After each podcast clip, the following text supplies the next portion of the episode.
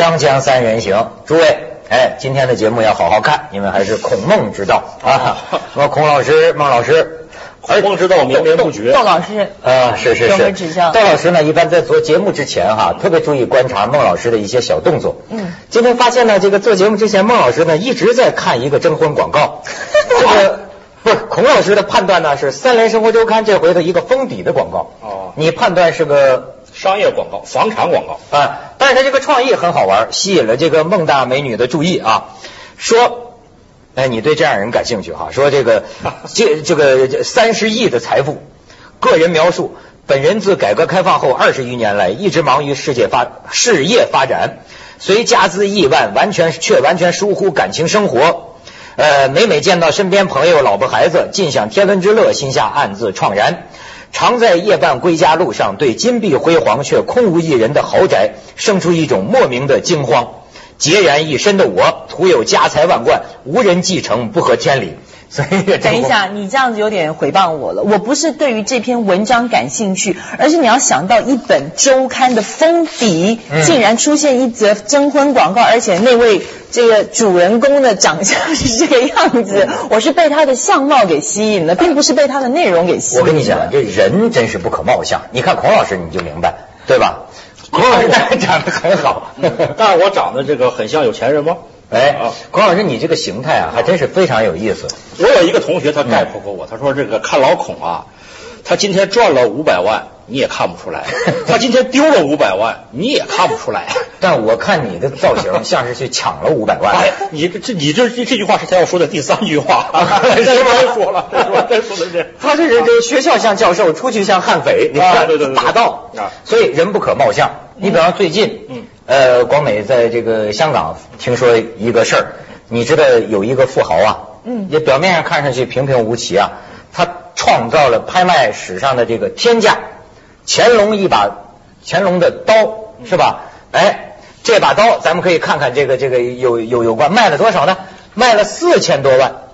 说乾隆御制金桃皮鞘天字十七号宝藤腰刀，说这刀啊，当年呢，这个总共是这个做了九十把，哎，各有编号。但是呢，文物专家都讲了，说是觉得啊，呃，很奇怪，说这把刀以高出估价五倍的价钱卖出去。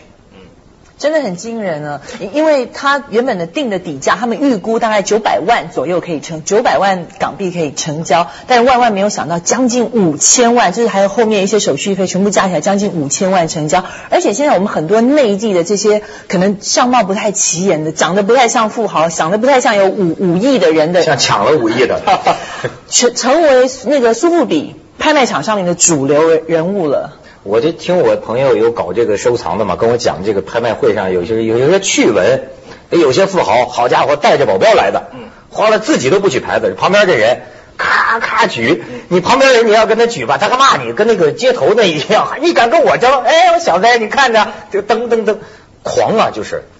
我曾经写写过一篇文章，叫做《欠打的土豪》。过去不有一词儿叫土豪嘛？啊还叫还有个词儿叫打土豪，那是革命时候的事儿。对但是呢，我觉得现在有些这个这个豪啊，一个是比较土，另外一个确实欠打。其实一个国家这个富豪多起来啊，本来是好事，问题在于你富起来要干什么？哎，我就听说在一个北京一个王府花园里边住一群富豪。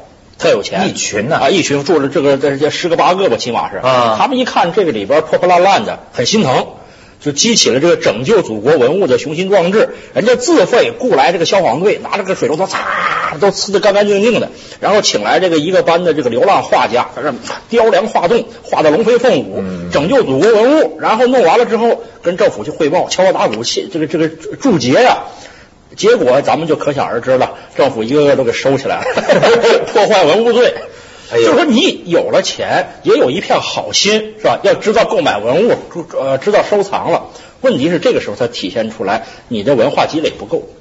怎么样花钱其实是一种文化。孔老师，你看啊，你说这个政府判他们啊破坏文物罪，我跟你讲，据我所见啊，某些地方政府它本身就在犯破坏文物罪，没错实际上还是为了好的目的。咱这个留几分薄面，我不讲地方哈嗯，我去一个地方。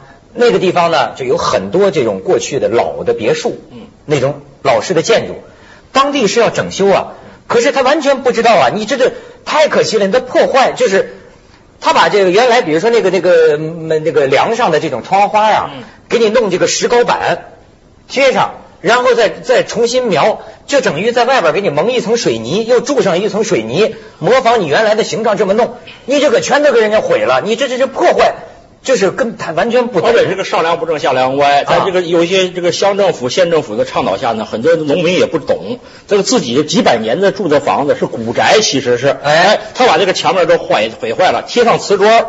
远远看上去都跟那个城市里的厕所一样的，一片片一片片贴上这个瓷砖。他贴上瓷砖的原因可能是有一些来收古董，因为我知道很多去收那种旧家具、旧古董人，他们就来就说：“哎，你这块那个窗棱能不能卖我？我我可能花个几千块钱买一块下来。”好啊，为什么不就拔下来？哎，你这个这个床这个高脚床卖给我吧，他把老祖母的高脚床也拿去，就就几百块钱卖掉了。啊，现在是一个这个古董收购狂潮的这样一个一个时期哈。我我我知道有一个有一个人，他老去那个收购古董。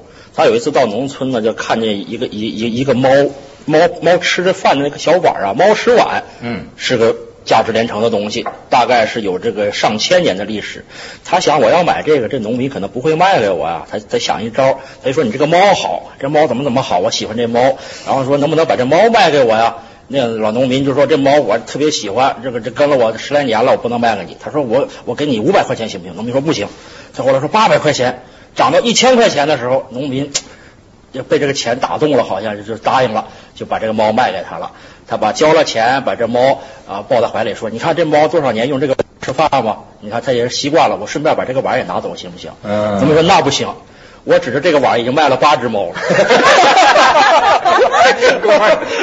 所以说不要轻视农民，不能轻视农民，智慧全在农民身上。这才是有文化的农民。没错，别看他不是富豪，这是有文化。现在农民什么都懂，你知道吗？这个人的骷髅头都卖。没错，没错，没错。这 你知道吗？甘肃那边那那么多骷髅头，现在知道一百零六。原来是市场上有一种需求，做这种工艺品的骷髅头的，把天灵盖锯下来做碗，所以就有些人呐，这个利欲熏心呐。挖那个盗人家的墓，把人家那个尸骨拿拿拿拿拿出来，就这么卖啊！这其实属于伤天害理，这是伤天害理的行为。掘坟啊，这是关系到一个道德底线的问题。这个中国古代文化特别忌讳这个，即使不是自己家的坟，不认识人的坟，不能随便开掘。哎，就是这个这个这里边都有神灵啊！你何况是做这样大规模的这个盗坟锯骨的行为，对，等于把人家这个这个挫骨扬尘的这样这样做法。而且听说呢，他那个他是为了切下来做那个叫什么工艺品的嘛，但是听说手工特别的差，有的呢就是削了一小块那个天灵盖就歪歪斜斜削了，还有一个就是连那个眼睛都削了一半了。手工好的你就要吗？我们小时候只听说过那个西藏的那个藏库的农奴主啊，那个奴隶打。死，然后用他的头做那个碗，做点天灯，点天灯的，这就是最不人性的、最残暴的这个行为，兽刑，这属于。那么现在这个这个七二十一世纪还有人这样做，不可理解。你不可理解啊，不可理解。我跟你讲，我曾经做那个拍案的法制节目，我我做过一个什么呢？某个地方现在不都提倡那个火葬吗？嗯。殡仪馆呢，当地殡仪馆要完成火化的指标，可是实际呢，他怎么着呢？当地村民都是想土葬嘛，嗯，就是你交钱，交钱了我就让你土葬去，就就不要求你火葬。可是他这个指标怎么办呢？他得完成他这指标呢，于是就出现一种买卖啊，盗坟盗尸骨的，挖了之后给殡仪馆火化了，这算完成一个名额，完完成一火化的指标。到最后居然就有什么样的事？为什么这事爆发出来了呢？人家这家人给你交了钱，同意人家土葬，结果人家埋下去。没几天，又给 有人给挖出来送火葬炉里，还是给火葬了。你说还有这个传统文化叫入土为安呐，要入土以后的不能轻易动的啊！你这个这尸尸骨未寒啊，这怎么能够轻易动？而且按照传统这个迷信说法，是要有报应的啊！你把这个人一会儿一会儿土葬，一会儿火葬，这个搬来搬去的，呃，就现在人啊，太无法无天，无所畏惧。啊，他们连一个尸块还可以重复烧几次，就是有家属在那等着。哦哦，女儿，好了，我现在烧了，就放进去，然后烧一半，拿拿，好像才把一一个尸尸一个尸块就分成给几几户人家这样子。哦呦，还有这样的呀？对，还有什么买流浪汉的尸体啊，什么什么都来了。哎呀天哪，咱怎么聊到这儿了？咱去广告吧，锵锵三人行，广告之后见。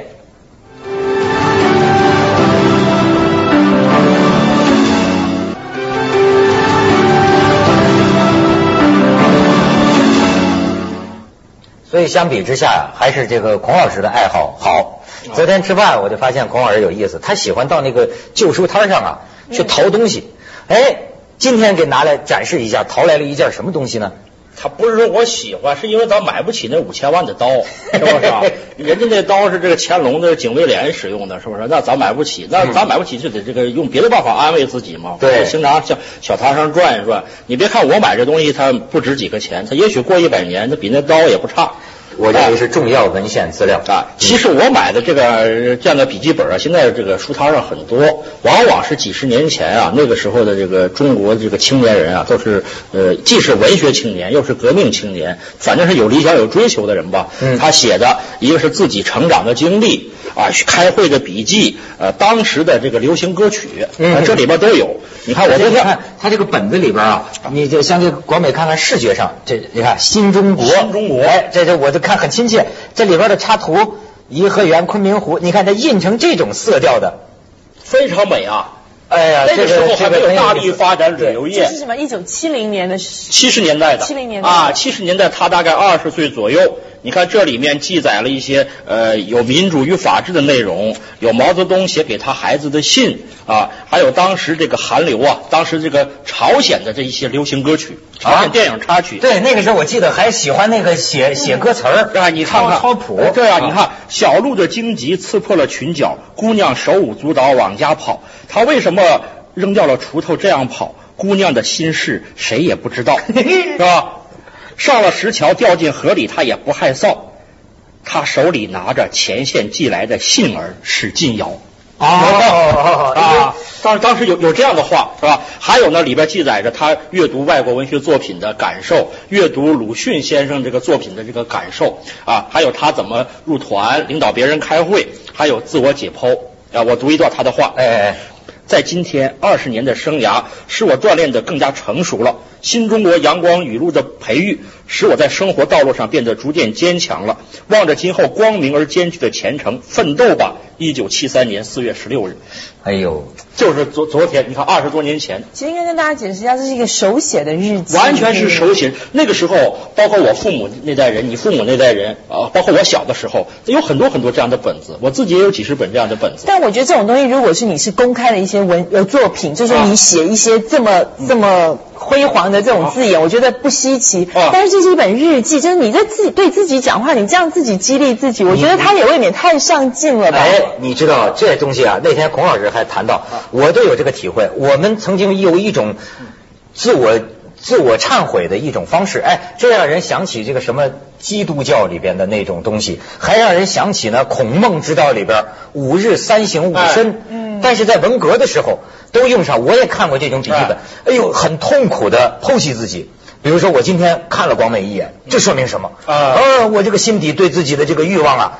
我这我有罪，我怎么着？这这这是不健康。那是你的错。如果我就不这么写。嗯，我说我今天看了广美一眼，我发现他满脸洋溢着革命青年的圣洁的光辉。好家伙，人家境界都不一样，真是 七三代孙呢。我们很容易表面上把他看成是一个幼稚的呃革命青年的这种自我解剖。其实刚才你说的好，其实人类所有的这个文明它有相通之处。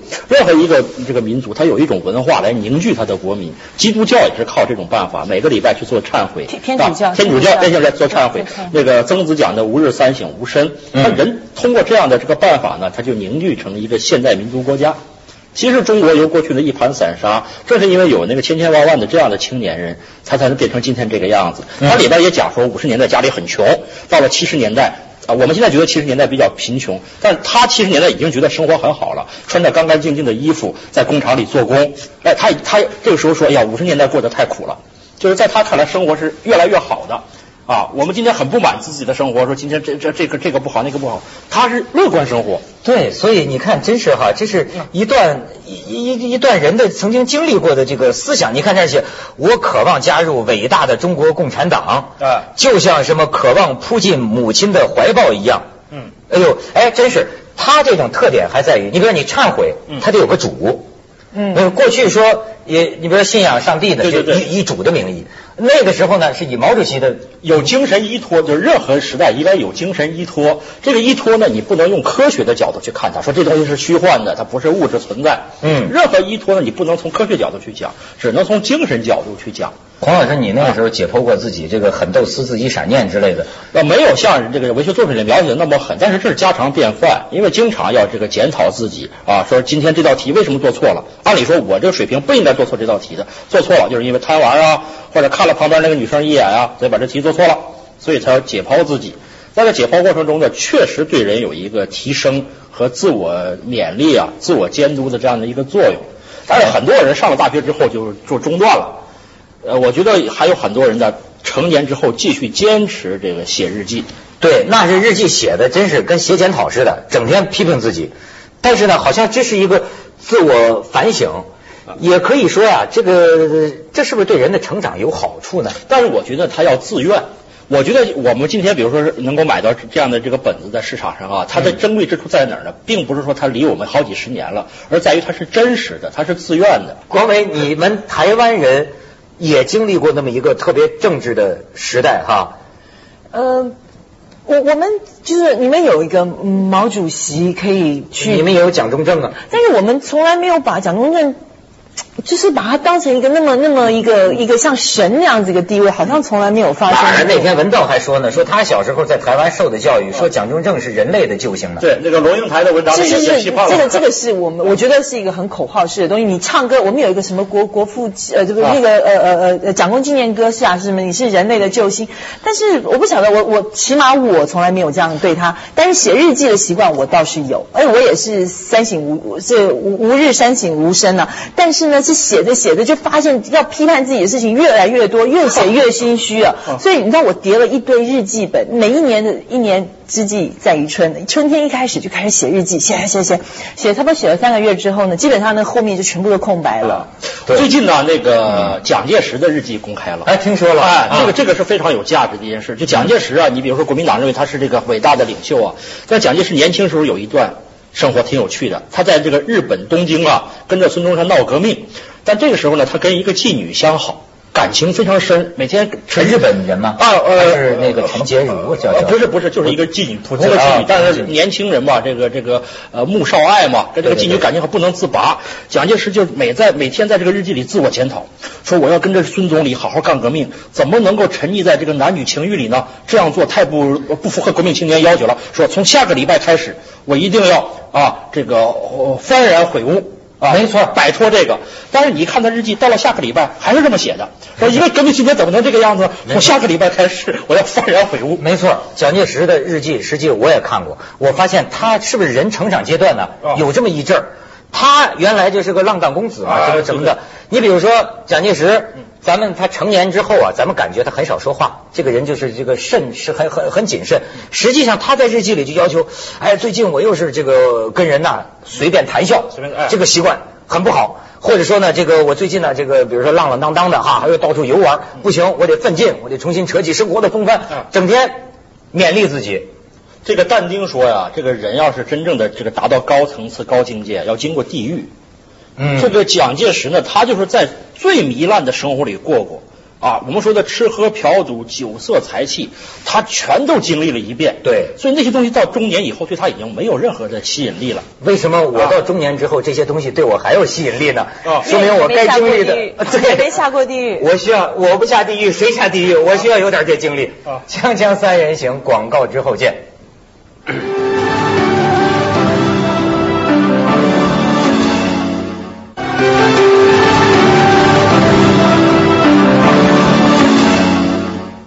我觉得挺有意思的事儿，是我看他这笔记本哈，啊多少年前的人我很知道，就是共产党怎么怎么着，嗯党哈，你知道到现在吗？还有人就是拿共产党保证的。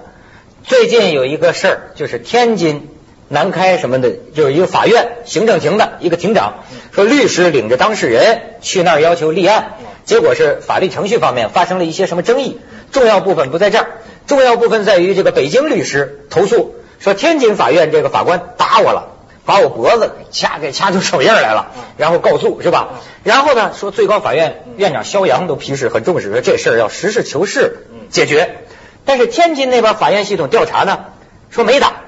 但是你知道最有意思的是呢，俩人都说，比如说律律律师就说，我这个共产党员啊，我以我的党性保证他打了。那头的法官那头又说呢，我是党支部书记，我以我二十八年的党龄保证，我绝对不可能干这事，绝没打。